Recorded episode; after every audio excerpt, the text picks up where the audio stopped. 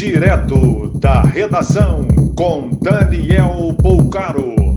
Domingo, 13 de março de 2022. Bolsonaro sinaliza envio ao Congresso na próxima semana de projeto para zerar cobrança do PIS e CONFINS na gasolina.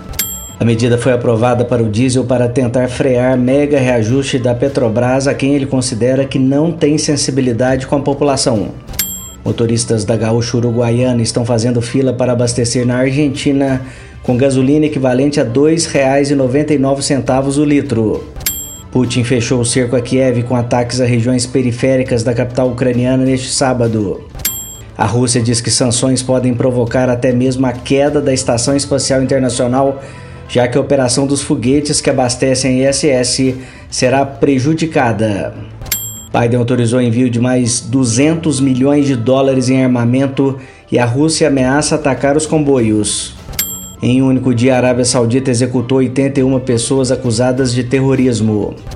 No bairro Buritis, um dos locais prejudicados pelo abastecimento de água nos últimos dias na Grande Belo Horizonte, moradores estão contratando caminhão-pipa.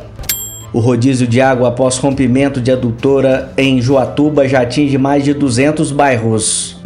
A partir deste sábado, oficialmente não é mais obrigatório utilizar máscara facial ao ar livre em Minas Gerais.